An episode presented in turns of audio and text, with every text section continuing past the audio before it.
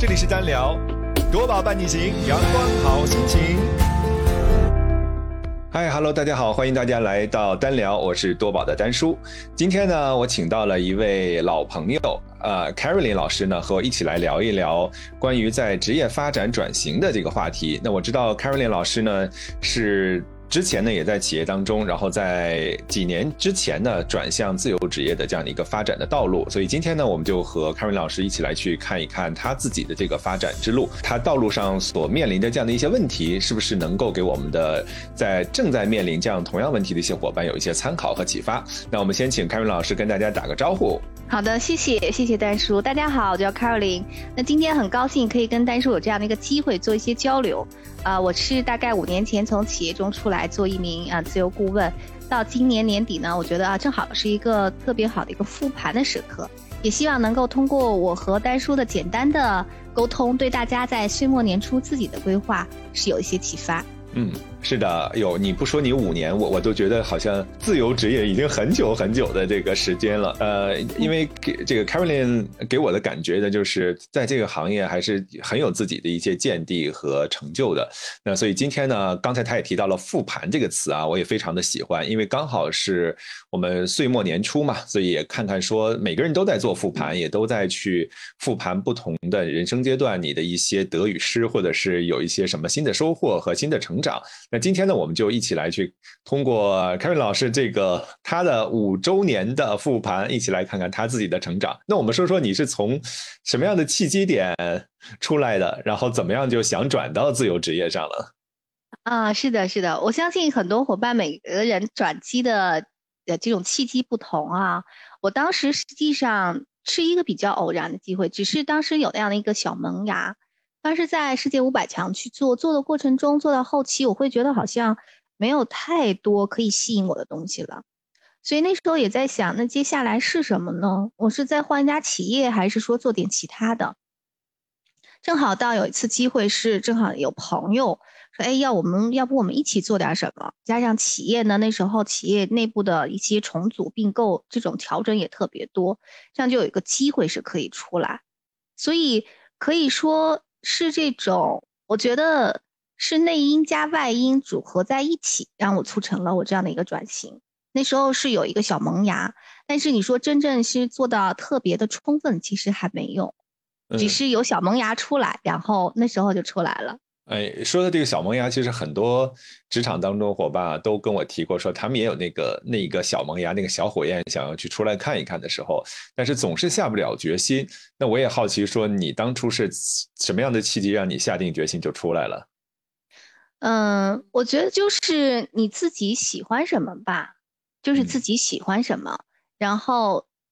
你自己踢自己一脚。啊，再加上包括有时候，比如说现在，我觉得也是有很多客观的哈。企业如果是你的企业正在去做一些重组，你需要去重新做一些选择，那你的企业有可能面临一些经营上的问题，你需要去重新去考虑职业规划，这些是外因。内因就是有很多伙伴做着做着觉得，哎，我早上做的没有意思了。所以我觉得一定是有时候要内因加外因踢自己一脚。你把自己踢出去的时候，你就开始就像我们去游泳，你就到这个。呃，游泳池里，或者说到出了游泳池，你要到更大的一个河里、海里，你要去航行。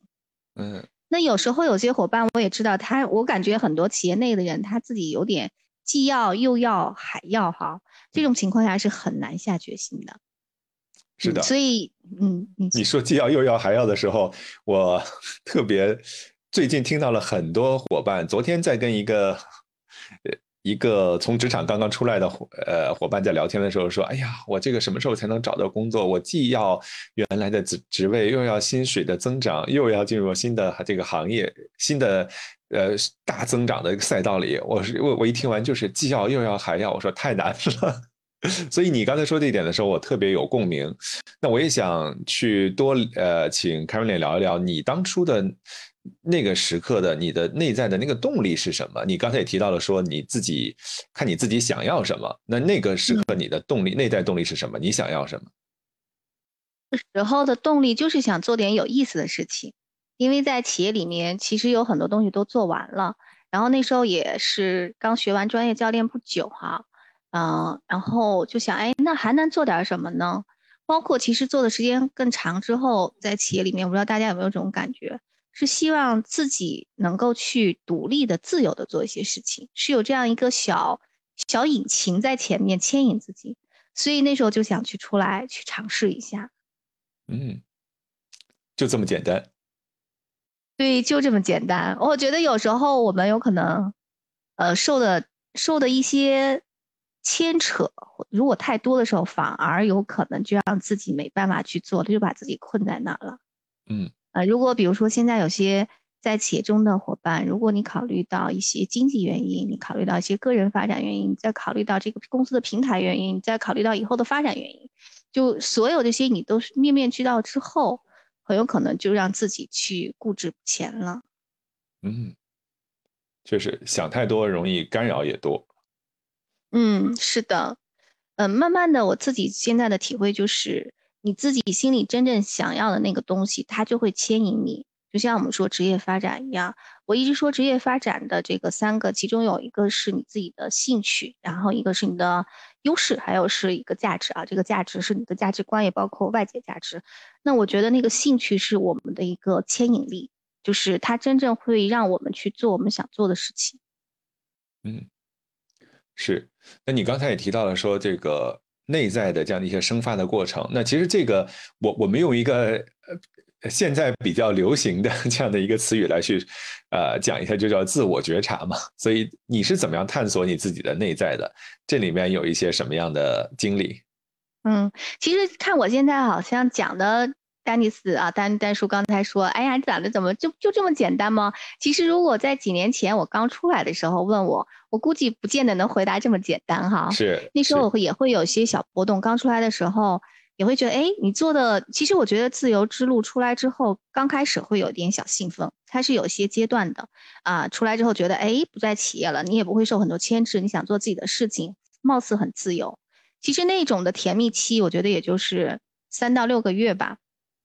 过了三到六个月之后，其实你就会去去想，真正自己能够自由出来之后，那维持你自由之路的那个真正的核心到底是什么？从六到一般到我自己觉得到十二个月的时候，这地上是有要经历一个我们说的这样的一个呃黑暗啊，或者是低谷时刻。那时候有可能你会经历一些你的不安全感，你会开始担心你未来的这个生活怎么办？你开始想这个不可持续性怎么办？或者有可能这时候你又还有一些外在的小诱惑，比如说有企业给你伸向橄榄枝，有朋友在找你做点其他的，那你要不要去？我觉得这些都会是我们在这上面的一些干扰和和诱惑。经历了这一段之后，会让我们更加的平稳一些，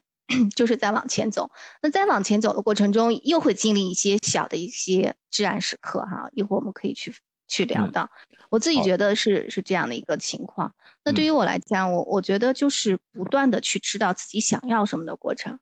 嗯，啊哎呦，这个过程又是听起来云淡风轻，但是过程其实并不简单啊。呃，我替大家八卦一下，你在这个刚刚出来的六呃一到十二个月当中，你自己的内在发生过一些什么？你刚才也提到了说，可能有一些恐惧，有一些担心。那这里有没有一些你经历的一些呃所谓的啊，可能低谷或者是至暗的这样的一些时刻，跟我们分享一下？对，我可以分享。我觉得我现在都记不太清是什么时候，但我感觉是大概六个月到十二个月的时候。那时候在家里的时候就会在想，因为前面刚出来，你有一些项目啊，你要做一些事情啊，可以独立设计啊什么之类的，觉得还挺开心的。但当六到十二个月的时候，你就会发现，那时候其实又是因为不是说准备的特别的充足出来的，那时候不能保证那个可持续性。你不知道下个月会有什么，你不知道你今年会你的收入在哪，你不知道你的这个，你你你到月底能能有多少银子进账？它跟在企业里，你就好像我想说，在企业里就好像住在一个温室中，你在那个温室里面，虽然那个温室有可能是自己有些不太喜欢的哈，它有一些种种限制，但是至少保证每个月是有收入的。那如果是做自由职业者，就我我常比喻，就是出来之后，好像你到了一个森林里。到这个森林里拥有这个自由，然后你能看着鲜花，你同时也要去经历风雨，就是它有可能是有雷电交加，它有可能是有多云大风的天气，这时候你就需要自己给自己构筑一份一份内在的港湾吧。那时候就会心里有很多忐忑，就是那种不安全感就会上来，哦，因为它是你你是感觉不到那种可以稳定的持续的东西，而你需要去自己去创建那种持续和稳定。这在每个人的初期，呃，如果没有搭建好的话，或者现在我觉得也不是说每个人都会有那种可持续和稳定的。那如何面对？那时候我记得我就会很很，有时候会很，呃，或者是焦虑，或者是不安全感，就感觉好像每天都会担心，哎，那我后面怎么办啊？我没有什么样的一些呃收入，或者是我没有什么样的一些这种呃内在的这个客户的时候，那我应该怎么去处理？就是那时候的感觉，每天都在焦虑中。而那时候的焦虑就好像每天你都在深陷一个泥潭，然后你就在泥潭里面去挣扎，然后就把自己挣扎的特别累。这一天下来，有可能你也没做什么，但是会让自己的这个身心疲惫。这就是我当时特别深的体会。后来挣扎挣扎挣扎不动的时候呢，就会觉得啊，那索性你就先不要挣扎了。当那时候不挣扎的时候，让自己放松的时候。反而我觉得，就是我们每个人有可能都会经历这样的至暗时刻。你不挣扎的时候，你放松的时候，你就会有新的顿悟。那个顿悟，那个顿悟，我就发现，其实就像我们有时候去学习的时候，或者说那个情绪，或者是说不安全感，它就是我们身边的朋友。如果做自由职业，有可能是我们很多人都会面临的问题。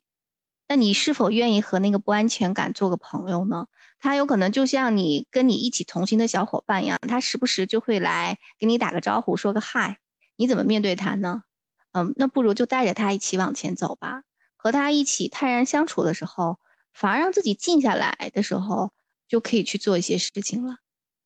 这是我现在回想起来当时的经历。嗯，哎，我也也好奇啊，就是一般我们说从。做自由职业的，差不多第一年的时候，其实还是呃蛮波动的。就像你刚才也提到过，可能是收入上呃也会有一些呃不太确定性。那所以你在第一年的时候，这个过程里，你觉得有一些什么样的呃变化？你是怎么应对的？我其实呃，我觉得那个变化现在来看的话，它是肯定会出现的，所以我没有说特别的要去。应对它什么？如果我应对了，我相信我就没有那种不安全感了，反而是因为，嗯，觉得你不，我我自己觉得我们现在没办法把什么事情都做到面面俱到，就包括现在企业中也是面对这个乌卡时时代，你把一些事情计划好了，但是有可能某一个事件让你发生的时候，你就是没办法去面对啊，或者说你就需要去面对这些突击的情况、突发的情况，所以我我会自己觉得。带着这种，带着这种，呃，就是你去面对就好了，然后去看用什么方式可以去解决。每天把每一天的这种事情做好，然后其实慢慢就有一个积累的过程。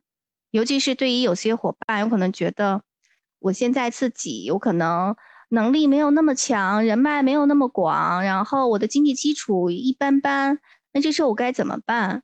嗯，那我更想去说的是。就是在不断的我们往前走的路上去打磨自己，你一点一滴就像给自己搭梯子一样，你一点一点从一级一级去搭，搭的时候你慢慢就搭起来了。嗯，这是我现在的体会。哇，让我想到了，其实呃，我在第一年出来的时候，其实就没有你这么淡然。我我觉得好像波动好像特别的大。除了你刚才提到的有一些这个呃不安和焦虑之外的话，其实我前六个月都在去适应，就是突然间自由的这种状态。你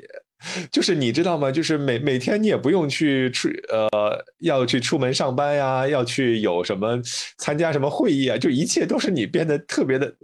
自由是自由了。但是你就就觉得说啊，这个好像我好像。突然间从原来的那个特别紧绷的状态一下自由下来的时候，就有有一点找不到感觉那种状态。所以我呃，你刚才在说的，可能前六个月我我都是在这个状态当中，就不断的放飞了是吗？听起来有点放飞了。放飞说自由，哎，一边好说，哎呀，这这个状态对吗？好像以往都是特别排的这个 to do list 特别的满啊，这一天要做什么什么的，突突然间发现这一天啊，好像我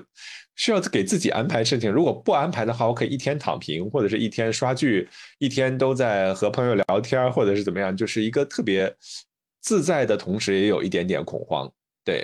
所以这个可能是我我在那个状态下，也让我回想了一下。哦，对，你说的这个，我觉得也蛮形象的，就是从一个特别高密度的工作，突然的突然自由的时候，可以去做些什么事情哈，做点对对对，彻底的放松，然后彻底的躺平。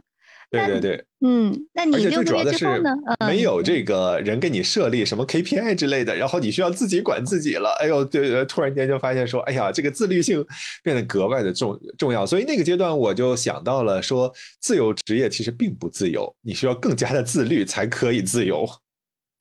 嗯，是的，是的。我记得有一句话，特别是咱们那个 Keep 上也有嘛，说自律让我自由。所以。所以，真的做一个自由职业者，我觉得是需要比在职场人更自律。因为在职场中，我们是有一些工作 KPI，你的这个作息各方面都比较的呃有规律。但是在自由职业者来讲，所有的时间都是你的，就看你怎么安排了，反而更需要去自律的去安排。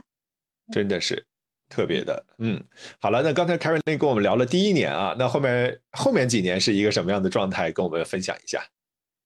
啊，我会觉得，其实到后面的时候，如果第一年说那个不安全感，你可以去接受，其实慢慢的就可以去做自己去想做的事情，然后把这些都打啊，就是我刚才说那个台阶啊，每一级慢慢去打，呃，就把它这个打磨好。那到后面，我觉得还经历了一个比较重要的，其实就是，嗯，是三到五年吧，也是我今年的一个重要的体会，就是怎么去面对这种。乌卡时代和面对这种，我觉得是叫嗯焦虑感吧，就不要也不要去跟别人去比较，这是我的一个最近的一个体会。为什么是有这个呢？因为我现在回想一下我的幸福指数，我会觉得其实刚出来几年啊，前几年那时候好也能养活自己，然后也还好，所以 那时候每年回顾的时候复盘的时候还觉得幸福感蛮好的。那今年就觉得，哎，其实做的你也做的还好，然后其实看起来业务各方面好像比前几年都都还有进展，反而那种幸福感不是特别强。嗯，为什么那个幸福感不强呢？其实再去看，就是给自己设定了一些标准，或者说你无形中。你自己上了一个台阶的时候，有可能你又去看到你同台阶或者更高台阶的一些其他的人的一些情况，你无形中会给自己压力，或者是做一些比较。那这时候你如何保持自己内在的那那份淡定，我觉得是非常重要的。否则，就像举一个通俗的例子啊，就像我们说疫情之后，你如果去看这个房子，那时候我记得上海的疫情刚刚结束，那个房子都普遍去涨价。你去看的时候会发现，有的人能买六百万的，有人能买一千万的，有人还能买三千万的。那有人能买三千万的，有可能还去买上亿的。你不，所以这个东西上没有上限。那真正需要问的就是自己，你自己给自己那个内在的锚是什么？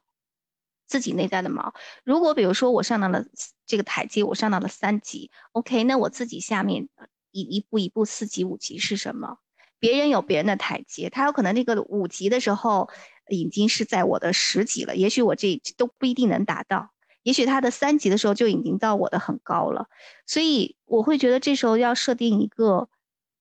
不跟别人比较啊，我自己能做成什么样，别人可以给我做一个参考，或者别人可以给我做一个榜样，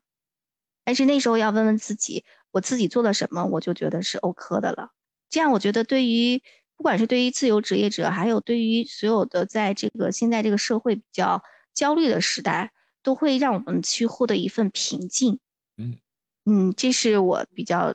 突出的一个体会。嗯，哎呦，刚才你说的这个获得平静不比较啊，这个太重要了，但好像也挺难做到的。就是我觉得今天 Carly 跟我们分享的这些都是必须要做，但是呃。又一听起来又是知易行难的这个过程，所以你是怎么做到的？不比较，不焦虑，呃，然后又能够找到自己。嗯，我我现在回，我现在跟大家分享的都是我穿过的坑啊，就是我已经经历了那个。就喜欢听坑，快多跟我们分享分享。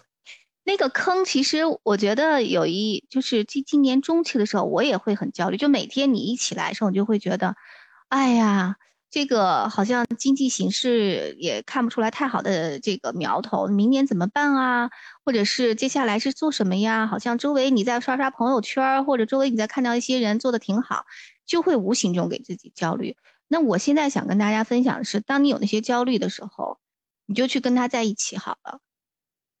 有时候往往是我们没有去想跟他在一起，我们不想要他，反而让我们的自己难受。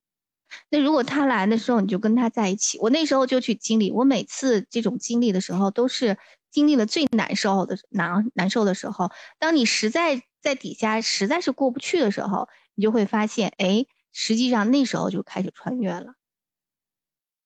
嗯，有没有什么方法？你是怎么穿越的？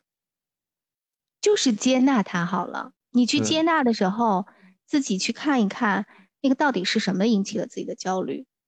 你自己真正害怕的是什么？然后你如果真的要去获得那个内心的平静，你去做点什么？所以那时候我会觉得，对于我来讲，如果比较有帮助的，就是去做一些正念。啊，那我是零零星星的去以前参加过一些正念，但是后来我参加了一个正念认知的一个学习，其实我们就会知道，你当你去，你就会有。你正念其实它不是说我学了什么，而是我们在一呼一吸中，你去觉察你自己的念头。那个念头，每次我们学习正念的老老师都会说，他说你就允许他。你现在做的时候，你觉得那个念头它有很多念头，没关系，你就接纳它，你只要看见它就好。他说你今天做正念的时候，你想睡，你你睡着了都可以，就是允许它。这是我印象最深的。我们很多时候是对我们自己的不允许，或者对我们自己的不接纳。那有了那一种的时候，你就可以明显的觉察到，那时候正念做完之后，你就会知道，哎，我到底是在这个念头，我到底是在去想未来，焦虑未来，我还是又在去回忆过去，还是我在去真正的去在当下？比如说现在我和丹叔在一起去聊天的时候，那我就聚焦在当下。啊，有时候会发现，我们经常就是因为是人嘛，你就会发现，经常我们是在焦虑在未来，然后真正焦虑未来太多的时候，其实是没有用的。如果说真的是要去聚焦未来，那就今天告诉我自己，我花个一小时，我去想一想，我未来想要什么，我做什么，我可以把它列出来都可以。但是如果比如说我们在今天我跟你在聊天的时候，我在想，那我明天有什么事情吗？我 明啊，我明年的计划是什么呢？咱们今天这个天儿就没法好好聊了。是的，所以这是我最突出的一个体会，就是，呃，你首先是你当有这种焦虑的时候，就接纳它，你就跟他在一起。第二就是去做一些正念，正念可以让我们去真正的去。体会自己，觉察到自己的身体，甚至在做正念的时候，做到后面我就能感觉到哪部分的身体是紧张的，那个紧张感它告诉我什么？所以我是建议大家还是回到自己身上，关注自己，然后你再去看，你那个念头到底从哪来？你真的是在当下，还是在未来，还是在过去？有了这样的一些的时候，慢慢就能让自己去平静下来了，至少自己先看见。我们说，先有看见，然后才有改变。是我刚才 Carolyn 在讲正念的时候，我突然间想到了，就有有一次，呃，我正好跟 Carolyn 在呃微信上聊一个事情，然后突然间，呃，就聊到了正念这个事情。然后我此刻其实那一刻正在杭州的某一个公园里在走路，所以。对，他说要放慢脚步，享受当下。然后我突然间就感受到，哎，真的，我就跟他回完信息之后，就放慢了脚步，就在感受那个当下的那个状态的时候，本来是有一个很焦虑的事情啊，要去这个正有一些情绪想要去抒发的时候呢，刚好就深呼吸，调整一下，呼吸了一下大自然的空气，然后放慢脚步，慢慢的去走的时候。你的那个状态，你的那个紧张，其实就会被看见，然后它就会卸下来啊。所以你在刚才讲正念的时候的话，我就还是比较有感触的，在正念的这个部分，帮助我们去缓解情绪，尤其是现在可能更多的人都会在职场当中有一些不安、焦虑，甚至说可能今年也面临了很多的一些裁员、失业。等等这样的一些原因，也亦或是可能你考虑未来像像我们一样去做一个自由职业者，那其实这个状态和过程当中都是要去面临很多的刚才我们讲到的不确定性、啊不安全感、焦虑这样的一些事情。但是其实我们更多的资源能够帮到我们的就是我们自己。所以刚才呃这个是我呃刚刚才从 Carolyn 老师分享的那一段当中特别有感触的，我赶快抒发一下。哦，谢谢谢谢。你刚才说那时候，我也觉得是很美的一个画面，就是在这个公园里面去欣赏那些景色哈。其实，在我们学习正念的时候，正我记得老师提过说，其实呼吸是人最基本的一项我们的这个活动，但是也是特别重要的。这个我记得当时在哈佛大学他们也研究过，真的能够去做到这种呼吸，从呼吸调理的时候是能够帮助我们减压的。所以建议大家可以从这方面去开始。当我们真正去利用我们自身的一些资源的时候，让我们能够去有这种平静感的时候，其实有时候反而充满了智慧。在我们在我另外一个就是工作坊中啊，也是跟文化塑形也讲到这个人的情绪，这个情绪它是有一个叫情绪电梯。那实际上在底下的时候都是我们一些负面的情绪。一些负面的情绪就会让人失去，就像我们坐电梯一样，在底下就会让我们失去一些智慧，失去一些思正确的思考。那当我们在上面的时候，就是那种平静感，然后那种你怀着一些欣赏的眼光的时候，其实人们是充满智慧的。相信我这地方想跟大家分享的是，相信我们自己。然后，如果是真的是遇到一些大的一些企业内的一些裁员或者一些变化，觉得那个特别能理解。那时候有情绪是完全正常的，那时候不如就让自己，你你想哭就哭，你想找朋友倾诉就倾诉，你那时候焦虑你就接纳那个焦虑，就是让这是有一个过程。我们说变革曲线里头，变革的时候人们的这个心情也是经历这样的一个曲线的，所以，所以我会觉得就是接纳，再加上真正的去看见自己，嗯。嗯，太重要了，看见自己。那这个刚才你也讲到了，其实在这五年当中，你也提到了说，可能也听呃，或是你自己，或者是身边可能跟你一样做呃自由职业的朋友，他可能会受到外界的一些干扰，呃，企业招。发发送了一个橄榄枝，然后朋友有一些这个新的这样的一些干扰，所以这个我我不知道你自己有没有想要去放弃，或者是曾经动了放弃的这样一些念头，呃，这个曾经的这个时刻是什么样子的？我觉得在前面还是有一些摇摇晃晃的哈，当时是一个小苗头出来了，那其实慢慢坚定也是通过这种小的一些呃经历，让我自己更确定。跟大家分享，就是刚出来之后。那时候没多久，就是有有有一两年的时间啊。当时是有一个，嗯，那时候大互联网还不错，我就记得特别清楚，就是互联网公司有一个职位，OD 的职位，听起来也很好，然后也很有吸引力。我当时朋友介绍，我说，哎，行，那先试试呗，就是动了这个小念头。小念头。然后，呃呃，然后因为那个职位觉得要做的也挺有意思，只不过是要进企业去做。结果也经过好几轮面试，最后真正当对方都给你发 offer 的时候，开始很纠结。我不知道大家有没有这种情况？那个给我的经验的经历印象特别深刻，是因为我需要去回复他，我去还是不去的时候，说实在，我纠结了很久。我纠结了很久，我到底是去还是不去？去意味着什么？不去又意味着什么？后来我真正 等，后来我最终决定没有去啊，挣扎之后。嗯，当再经过这件事，再过了一段时间之后，我就有一个体会，我是发现真正让我挣扎的实际上大家可以去看，有时候我们看似自己对自己想要什么，你那个价值观好像很清晰，但是当我们去有些真的我们去做价值观选择，尤其是有些卡片的时候，大家有这种体会，你前面选 top 的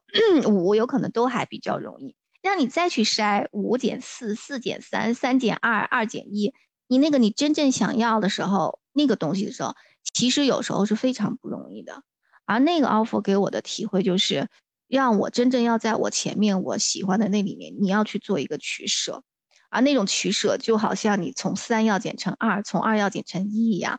就是那种很纠结、很不容易。而其实只有在那个时刻，才能真正让我们知道我们到底想要什么。平时嘴上说的都是好像我就要这几个，其实有时候大脑会欺骗我们的。是的。当有几个都过来的时候，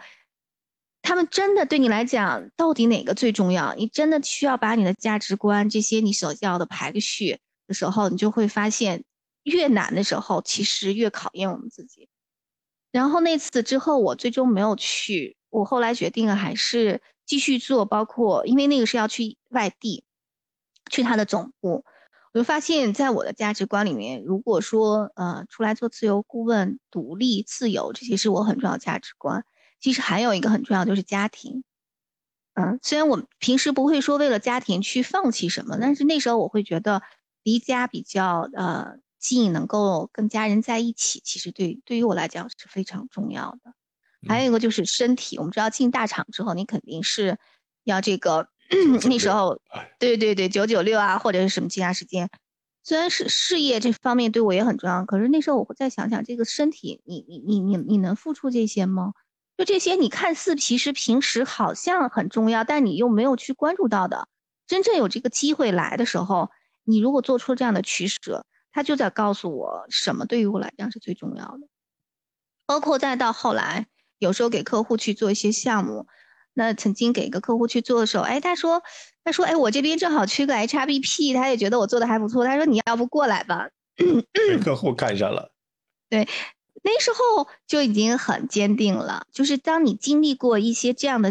我觉得叫选择的时候，你后面就很清晰自己要什么。我就跟他讲，我说，其实，嗯，谢谢你啊，我还是更希望能够去以外部这个身份去给。企业去做一些东西，然后能够去促进你们，嗯，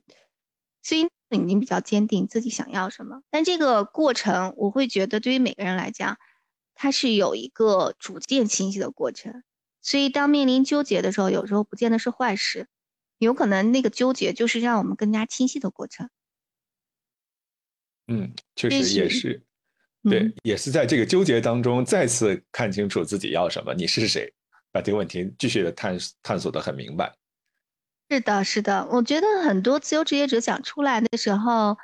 其实有一个很大的就是自由和独立啊。那你你有可能要问问，你真的有时候我们说自由职业者，像但是刚才也讲到，一开始就觉得哎呀很放松啊，我不受约束啊，那后面其实你需要自律，你真的愿意为了那份自由去做到自律吗？你真的愿意为了那份自由去放去和不不安全感在一起吗？你真的愿意为了那份自由去，真的要自己去管好自己，去去开拓你自己的一些业务和事业吗？嗯，就像我刚才讲的，你在这个森林里面，你你是自由了，但是你也需要为自己承担一切。你真的愿意为此付出这么多吗？只有只有是真正自己想要的时候，你才会去看到这些自己需要承担的东西，看到这些承担东西的时候，才愿意去为此付出。否则我会觉得，就会让自己心里去动摇。哎呀，我要不要再回企业啊？我要不要再去做别的呀？所以这个是逐渐让让自己内心去清晰的过程。当那份东西清晰了，你会觉得是有一份笃定的。在那份笃定过程中，有可能经历风雨，经历什么？哪天哪个客户挑战你一下呀？哪天那个单子没有拿下来呀？哪天有可能你没有业务的时候，你就会接受，你说哦，这是我为了追求我自己的自由和独立去做的一份付出，这是我需要接受的。那同样在企业的伙伴，如果你真的接受说我在企业里，你也可以问问自己啊，你真正想要的是什么？那如果我觉得，哎呀，在企业我觉得还是比较，至少能让我有个安定的饭碗，有个温暖的小房子。那企业中有些东西都企业没有完美的，哪些是我们要接受的？所以我觉得这地方想清楚了还是蛮重要的，这样我们会获得一份安定感吧，是那种安定感，是内心的安定感。是内心安定了，自然外在也定了。是的，是的，所以我感觉丹叔好像这两年也有一些变化哈。我记得有一次跟你走路的时候，就发现哇，那种感觉那个走路的速度还挺快的，蹭蹭蹭蹭蹭，跟那个风绳似的。哎，我最近也在跟你在一起时候，我就觉得嗯，好像也慢下来了。能跟我们说说吗？你都经历了些什么？啊，对，哎呀，这个其其实就是那一次，呃，就我刚才说的那个例子，在杭杭州公园走路的时候，然后你说到了正念之后，我就突然。间说，哎，应该放下来，然后慢慢的享受当下的走，哎，所以后面的话，我就觉得说，哎呀，可能有的事情光着急也不行，呃，也要需要去接纳那个当下，可能那那一刻你再怎么着急，可能也拿不到那个结果，也不是你真正你能够去驾驭得了的这样的一些事情，所以那一刻的话，我我觉得就，呃，感受。自己的内在，我就特别同意你刚才讲的，就是内在发生了变化，就是我内在觉得更更稳定了。即使这个焦虑的这个，我需要可能更快速的去做一些事情，但是快的背后，可能我更清楚当下我可掌控的和我可影响的是什么。那我呃，先去掌握好我自己可以去掌控的这样的一些呃东西，然后。呃，享受在当下，其实也是一种很好的这样的一个状态。所以后面的话，可能你你感受到我可能走路变得 稍微慢一点，就是可能也是我的内在发生了一些变化。确实，我呃平时这个走路的速度，确实一般人是跟不上我的，就是一般人要像小跑一样才能够跟得上我。对，确实是有这样的一个，你你观察的很仔细。对，然后另外一个的话，我觉得呃，你你刚才讲到的这种。呃，探索自己的内在呀，呃，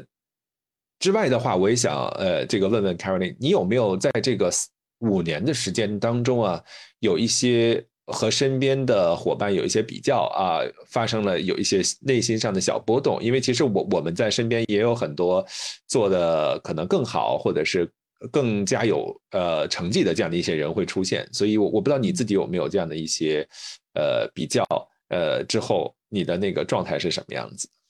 嗯嗯，我觉得这个比较是，首先我们先说一下，我们作为人很容易去，就无形中就会去看到，今天看个朋友圈，然后再看看哪个人，然后就会给自己一些，这是外在的给我们的一些信息吧，或者有时候我们就要做小刺激。那一开始的时候，我会觉得，哎呀，的确有时候会觉得。如果是在第一阶段的时候，会觉得哇，人家做的真好啊，自己怎么这样，就会有一些焦虑产生，或者说对自己的不满意啊。那那阶段，我觉得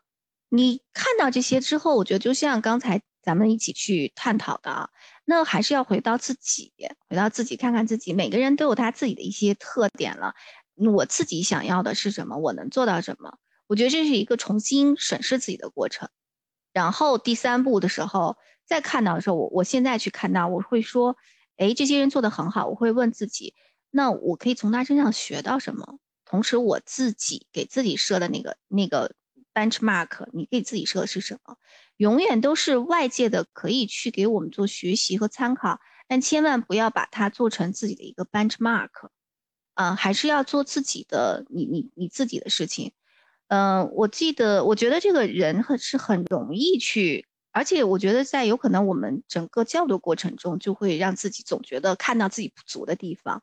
然后看到自己不好的地方，然后看到别人优秀的地方，然后就拿着一个标尺，一个劲儿的在量自己。自己好像长个子，原来长的，比如说一米二，你长到一米四了，你又看到有一米六的了，又说哎呀还够不够高，长到一米六，又说又有一米八的，那就这样一直长下去，你你自己就会总会总会给自己设一种焦虑感。但是如果那个尺子是你自己说 OK，我做到这就好了。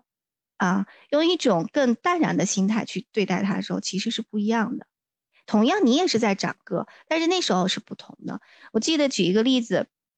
咱们最近在做这个团队教练共修营啊，当然是有很多海报发出去，然后就有朋友跟我说，他说：“哎呀，我最近看到很多关于你的宣传，他说你做的真不错呀，看到了吗？我们都是在。”我想说，我们都是看到别人的光环，然后把自己的光环给忽略了。然后我就跟他讲，我说，其实，其实我，他跟我说，我会觉得他也做得很好啊。我也经常看到他在朋友圈，或者他有很多地方专业性做的。真的很不错。然后我就跟他说说，我说其实我不是一个特别善于去做这种 IP 啊什么之类的哈，就有可能就是这个项目的原因。他说，哎，我觉得你的 IP 做的很好啊。我跟着大家举这个例子，就会就会让大家有一个感受，大家去看看我们是不是经常看到别人的光环。但实际上，别人也在看我们，觉得我们自带光环，就是彼此看到对方的光环。那你真的怎么去去面对呢？我会觉得别人的光环是他的，然后去看看，那就是他的光环。但书就是 音质好，然后这个主持非常有特点，然后声音又很有磁性，那是丹叔的，那不是 Caroline 的。Caroline 自己什么风格，你就看到自己的一个风格就好了。我记得前几天我们做过一个小组的一个共创，就是大家都不是太熟悉，然后就经过几分钟介绍之后，就说：“哎，那你写一下，你给这个伙伴，你觉得他身上有什么样的特质，就是他身上独一无二的。”然后就伙伴就写啊，因为彼此都不是很熟嘛，所以写完之后，有伙伴就写到我，他说：“我在你身上看到了专业，还看到了一种温和，你这种会给会给人带来一种很安全感。”你去做项目的时候，你去做这工作坊的时候，我相信大家很容易打开。所以我想说的是，每个人都自带你的 DNA 或者你的这种你你自己，我们叫原认知啊，就你自己身上不灵不灵的那个闪光的是什么，就做好你自己就好了。一定你身上有闪光的东西，但叔今天出去一定有自己不灵不灵的东西，其他伙伴你出去也有，那就把那个发挥到极致。呃，你是一个，你是一个川菜，那你就做好一个川菜啊。然后说，哎呀，我看见这个江浙菜很好，淮扬菜很好，可以品一品，加点料。但你的川菜真的就把你的川味儿发挥的淋漓尽致就好了。是的，这就是我的体会。哦，哎呦，你在说的时候，哎呦，我也深有感触。我曾经也有一段时间，就是，哎呦，就觉得，哎呦，别人这个也好，那个也好，然后自身的可能。忽略了自己的一一些优势和这个特色，可能别人也会看我说啊，你这个做的不错，那个做的不错，哎呦，就好像这个循环就是围城一样，围城效应一样，大家互看互友好，但是其实发现了自己真正的好和自己。真正的那个优势在哪里？其实有有的时候，我们真正的放下和他人的那个比较，知道自己的内在。我我们再次回到前面那个，知道自己的要什么，知道自己应该是谁的时候，其实也会更加的比较淡然和稳定了。是的，是的。我想跟大家分享一个，比如说，就是有时候我们会有很多刻板的一些印象哈，比如说在培训说，哎，这个培训里面是不是 DISC 里面？爱心的人就特别适合做培训师啊，这个 S 型或 C 型，尤其 C 型的人不太适合做培训师啊。我们会有这些一些固有的。是我有我在早期参加一个培训的时候，那个培训师他就是他就告诉我，他是一个典型的 C 型，但是他在他的领域做的非常专深，他就去把它钻研进去，然后参加他的培训也觉得非常井井有条，然后这个专业度也很强。所以我想跟大家分享的是，有时候有可能是爱心的人，也许在培训中更容易调动，但不代表 D、R、S、C 这些其他的就做不了。关键是你真正把你自己的优势发挥出来，同时再结合特定的一些你自己做的事情做一些调整，那个是最好的。就像我们很多时候讲的是，先去认识自己，然后接纳自己，然后再去做一些改变或者是适应，这三步。那我们先还是从认识，然后去接纳，接纳之后再去做一些调整。是，这个路径和步骤大家听明白了吗？所以 c a r o l i n 老师给了大家支招了啊！所以要先认识自己，然后再去慢慢的去调整和适应和改变，其实就是一个自我成长之路的一个旅程。所以大家可以去这个学习起来。那我们再回到 c a r o l i n 老师的身上，五周年了，那。此刻我们说的是复盘嘛，所以你对于自己的这五年当中有一些，呃，帮我们总结一下，你觉得有哪些你做的好的，有哪些未来可能有有一些期许？啊，我觉得这五年，如果说正好岁末年初跟大家做一些分享的话，是，就是如果你真的是想去做一名自由职业者，我想送给大家，我现在也是。在跟丹叔聊之前想到的一个小模型哈，如果是把我的总结下，这个模型就是三个圈，这三个圈内圈就是就是真正你自己想要什么，那个就是我们的心锚，我所以觉得那个是要逐渐清晰的过程。如果你现在不太清晰，没关系，允许自己去让它清晰，通过一些事情一个经历。然后外层如果是第二圈呢？第二圈我会觉得是两个穿越，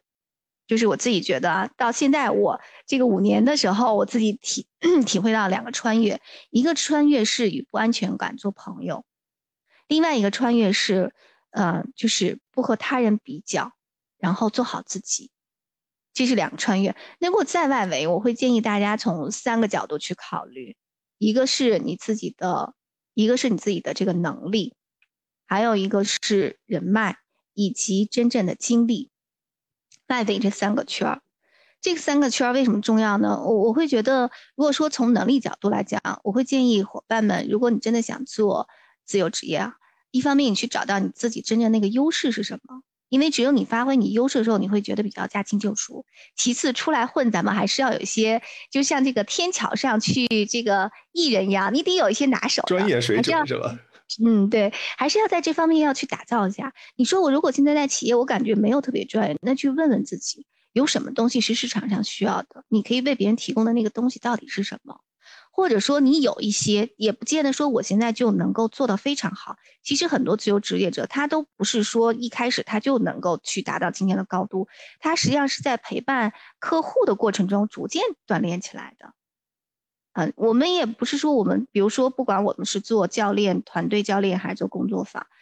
肯定是一开始是在一个领域，在客户陪伴客户不断的过程中，其实也是客户带领我们去学习。客户今天需要这个，那我在我原来的基础上再去加一点儿，再去加一点儿，然后不断的在这个过程中去学习的。所以，既给自己先有一点你的小地盘啊，你能去开始的，同时在伴随着这些不断的这个呃你的项目去拓展你的能力。这是我想说的第一个，